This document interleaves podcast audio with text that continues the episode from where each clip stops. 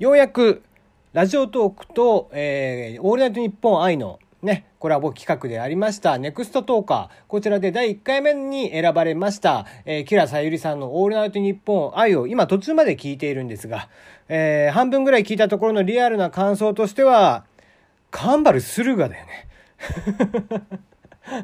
これ化け物語シリーズのカンバル駿河がリアルに、えー、現実世界に出てきた子なんじゃないかなっていうぐらい、えー、の感じでね。うん。あのー、まあね、下ネタバリバリ多いんですけども、ハキハキ喋って滑舌も非常にいいですし、うん、話もね、うまいですし、さすが選ばれるだけはありますしね。で、なんせ明るい声でいらっしゃいますし、うん、なかなか、えー、聞き応えあるというかね、えー、いう感じなんじゃないかな。まあ、下ネタプラスね、もう何より BL 好きと。いうことで、もう完全にこれはカンバルスルが、えー ですよね。もうあの BL の本の山が、えー、ご自宅にあるということで、それをね、たまに阿良々木暦くんが片付けに来てくれるということで、えー、ぜひね、えー、化物語が好きな方、えー、そしてえ、沢城みゆきさんが好きな方、えー、そしてね、えー、前、ちょっと前に来てもらいましたけども、ゆっきー、えー、沢崎ゆずきさんね、ボイシーのパーソナリティである沢崎ゆずきさん好きの方も、えー、聞いてみてもらえたらなと思いますよ。あの、笑い方超そっくりだから。笑い方、まあ声質も似てんだけど、笑い方が超似てて、これすごいなと思いながら、まあ、両方ね、ご本人にもぜひ聞いてほしいなと思うとこですがね。じゃあ今日も始めていきましょい。テリーのよもやますぎる部屋。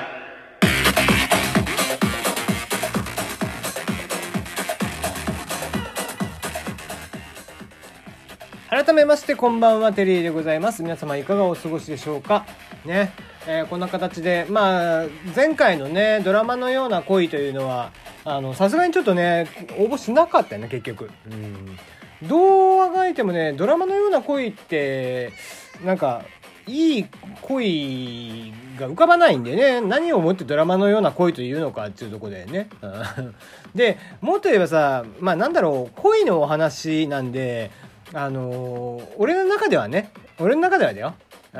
こう恋の話なんちゅうものはこうもしねそのドラマのような恋があってそれが成功したとしてももう、えー、別れるか、えー、もしくは結婚まあ結婚がゴールだとは思ってないけど結婚するかもしくはねもっと言えばもっと最終的なゴールってどっちか、えー、うまくいってどっちかが死ぬ、えー、っていうね、まあ、別れが来るのかっていう形でこうドラマのような恋といってもあのーそれがね、成功するまでって、その告白して、じゃあ付き合うまでが恋なのかって言ったらそうじゃないっていうのがなんか俺の中であったもんだから、うん、なんか話しづらかったね。あ話しづらかったっていうか、なんかうまいことまとめられる気がしなかったね。もう今回は避けました。やっぱりこう、もうちょっと、あれだな、うん、あんまりこう、まあいいんだけどね。やめとこう。ひがみみたいになっちゃうからね。はい、えー、この番組ではメールの方を募集しています。番組に関するご意見、ご感想、質問、えー、恋、えー、恋バナでも結構ですし、普通歌でも結構です。何でも送ってください。大喜利が始まっています。いやその告白は失敗するさ。なんと言って告白をした。その告白は失敗するさ。なんと言って告白したです。えー、ぜひ送ってください。えー、まだちょっと数が少ないんでね、えー、思いついたら、今回はかなり広いと思うよ、答えは。だいぶ広いと思うんでね、別に、あの、お一人で何個送っていただいても結構なんで、思いついたらもうすぐ、えー、メールフォームの方を押してください。メールの宛先すべて一緒です。プロフィール欄にあります。メールはこちら、そちらから送ってください。えー、お待ちしています。そして、えー、メールのテーマ、募集テーマもあります。えー、リスナーへ相談、ツイッターのフォロワーやよもべやリスナーが増えるにはどうしたらいいと思いますかこちらの方もぜひ送ってもらえたらなと思います。こちら案外切実な願いだったりするからね。聞いてる人いんのかなって、もう全然さ、普通歌とか一切来ないからさ。ね。なんだろうこうそんなに俺とは絡みたくないのかなみんな。もうこんなに言ってても全然送ってこないからね。毎回毎回。はい。まあいいんですけども。あもうもう勝手に喋ってるだけになってるからね。なんか。えー、ツイッターを見てましてえー、デオ香でいいのかな、えー、制汗剤、あのー、何ですか？それという方はね、えー、ちょっとこう最近話題になっている女子高生の匂いがするという話題のね、えー、制汗剤があるそうで、えー、まあこちらねこれ何が、えー、含まれてるかっていうとそのなんか若い子若い女の子に入っている甘い香りなんかラクトンっていう成分らしいんだけどその成分が含まれている制汗剤なんだって。でそれをこうまあ女性向けに多分販売をしているんだろうけど、まあ、男性が塗ってもいいみたいな話でちょっとこう男性がまあそういうのを塗るっていうのもちょっと流行ってきてるんだと。いうことで、まあ、それに伴ったツイッターのね、えー、つぶやきを見かけたので、えー、ちょっと読んでみますね。えー、ガナドウさんという方ですね。えー、デオコ制汗剤塗ると、俺の、えー、男の俺でも女子高生みたいな匂いがするんだけど、1ヶ月使うと鼻が慣れて塗り忘れた日の夜になるとえ自分から男の人のが匂いがするなんでと脳がバグを起こすということで、えー、書いてありました。はい、えー、リリさんうっせえな今日。あ まあこれねあの非常に簡単な理由なんですよ。あの匂いってですね人間の脳って常に自分から発せられる匂いって気づかなくするっていう実はメカニズムがあるんです。これあの例えば、えー、蓄能の人とか、えー、虫歯で歯が、えー、口臭がする人とかねタバコ臭い人とかコーヒーの匂いがする人とかまあいろいろね口臭とかってにもあるしもしくは自分の体臭なんかもねあったりするけどもそういうあの日々自分から発せられてる匂いの成分っていうのを人間の脳っていうのは非常に頭がいいもんだからそれをね感じなくさせるんだって。だから例えばニンニク料理食べた後にニンニク臭いとかっってね自分でもニンニク臭かったりとかする時があるじゃん。ああいうのは普段自分からしてる匂いじゃない匂いだからなんですよ。だからもし仮に毎日、えー、ニンニクを食べてるような人がいらっしゃったらそれは自分から発せられるニンニクの匂いっていうのももう分からなくなると。いうことなのね。だから何がこれね実は怖いかってあの本当にだって例えばまあ俺らおっさんね先週の大喜利の話題じゃないけどカレー臭とかってさあの自分じゃ分かんないんだよあの人たち。で俺も本当に気をつけてるしあの加齢臭って主に実は背中とか、えー、胸のね間のあのくぼみのところとか、えー、非常にこう洗いづらい部分から発せられるのね。よく言われる耳の後ろのとかって言うけど、あれは単なるシャンプーとか制汗剤、えー、リンスとか、制汗剤じゃないね。リンスとかの、こう、落とし漏れ流し漏れなので、それは匂いが違うんだって。本当の、えー、いわゆる、その、おっさんの匂いとかっていうのは、えー、そういったとこからするらしくて。だから、要は、洗いづらい部分なのさ。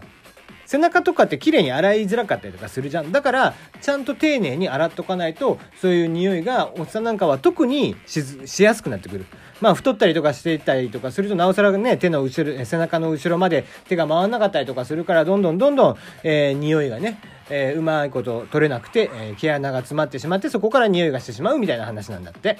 だから、この、こういうね、制汗剤を毎日つけていてってして、まあ、ね、濡れ忘れたとかっていう時には結局、えー、自分の本来の体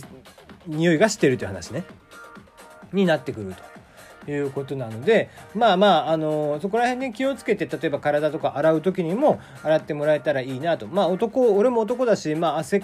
をねよくこの時期になってくるとかくのでやっぱりこう体洗う時とかは結構丁寧にね、えー、こまめに洗っていかないととは思ってますけどもね、うん、怖いよねだから体臭って。俺もねだからねあの大衆のことを言われるというか、まあ、ほぼ言われないんだけど、まあ、おかげさんでねその人洗ってるからでも自分でうわ汗かいてるなとかっていう時すごい怖いね。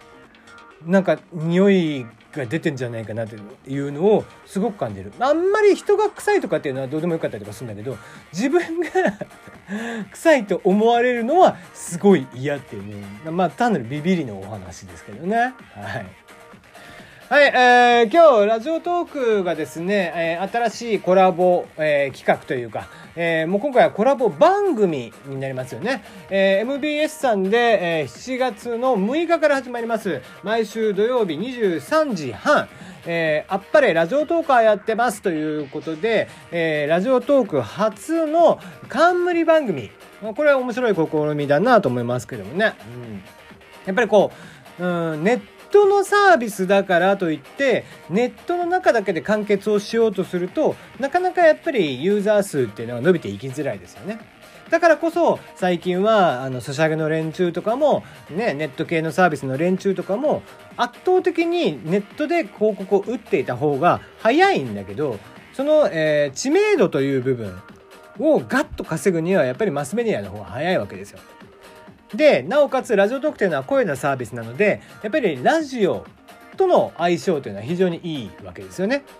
まあ、これはあの僕はボイシーの時から言い続けてましたけどもやっぱりラジオにその広告を打ったりとかした方がいいとかっていうのは言ってたんだけど、まあ、今回ねこうして、え、もう広告をすっ飛ばして、えー、なんだったらもう番組を1個持ってしまうというね、えー、これは非常に面白い試みだなと思っています。まだまだどんな番組になるかもわからないですし、えー、これからね、えー、いろいろ培って、えー、ノウハウを作っていく。まあ、MBS さんにとっても、そしてラジオトーク側にとっても、えー、新たな試みであることは間違いなくて、えー、今までね、えー、そういう、えー、ネット初、えー、ネットの音声サービス初、地上波の音声番組というのは、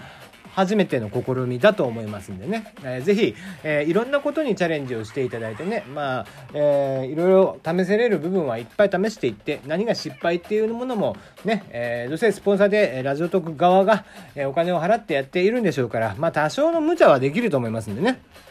ぜひぜひ、えー、運営さん含めて楽しみながらやっていただきたいなと思っておりますが、えー、今現在ですね、えー、サイトの方、えー、がありますが、えー、そのね、今回の、えー、あっぱれ、えー、ラジオトーカーやってますのサイトにですね、応募方法とかが書いてあるんですけども、ハッシュタグ、えー、イノやるというので、えー、配信をするのが正解だそうです。えー、後半部にね、ハッシュタグあっぱれと書いてあるのは、えー、間違いなので、これは間違いないようにしましょう。